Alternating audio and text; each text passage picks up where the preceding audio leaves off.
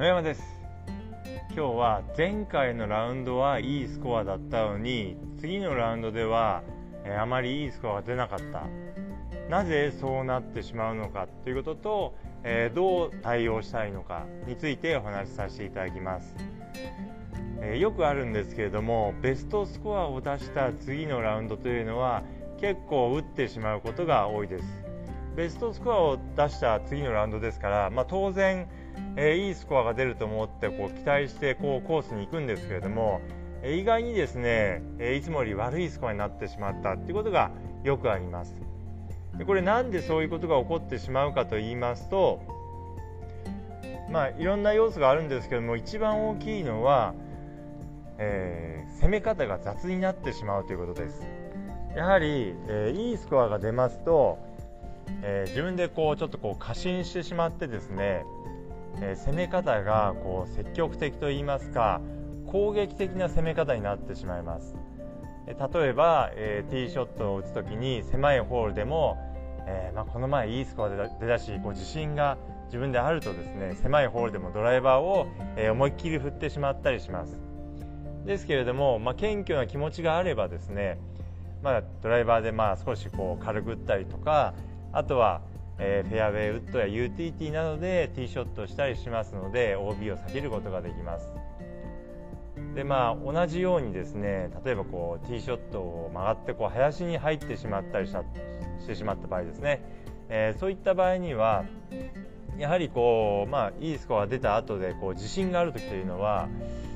結構こう狭いところを狙ってしまったりこうしやすいんですけれども狭くてこうグリーンの方向ですね。をつい狙ってしまいがちなんですけれども、まあ、そういった時はですねこう冷静にですね、まあ、無理をせず、まあ、横とか後ろに安全なところにこう出していただくようにしていただくといいです。でまあ、アプローチにしても難しいこう、まあ、ピッチショットとか、まあ、スピンを効かせとかこう難しいことを、えー、に挑戦してしまったりしますと、まあ、当然こうミスが出やすくなりますので、まあ、安全確実な方法を選んでいただくといいです。ですので、まああのまあ、いいスコアを出した後というのはどうしてもこう、え、攻め方が雑になりやすいといいますかこう攻撃的な攻め方にどうしてもなりやすいです。ですので、まあ、なるべくこう、まあ、謙虚な、えー、気持ちを持ってといいますか、まあえー、いつもよりですねよりこう安全確実な方法を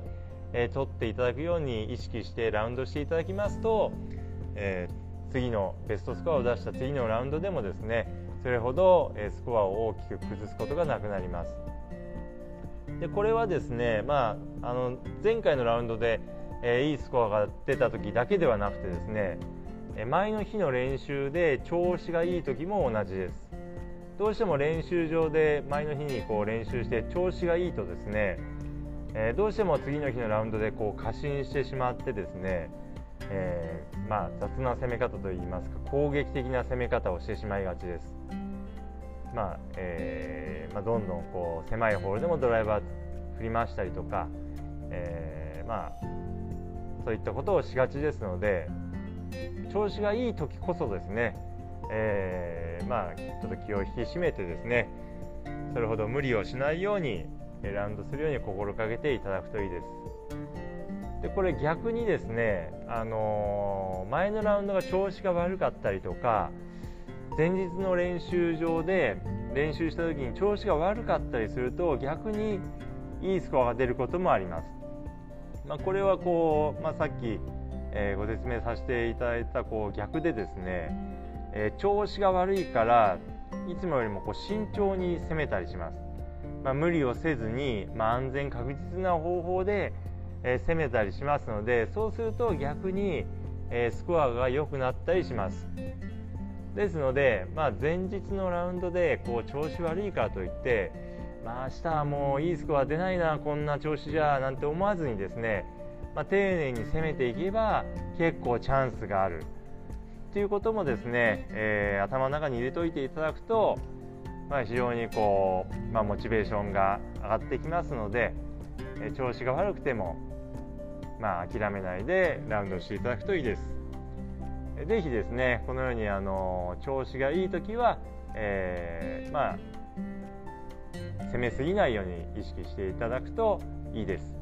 そうすることで、えー、まあ、調子が良かったりとかベストスコアが出た次のラウンドなんかでも比較的スコアを崩さずに、えー、ラウンドすることができますので是非意識してラウンドしてみてくださいそれでは今日はこの辺で失礼します。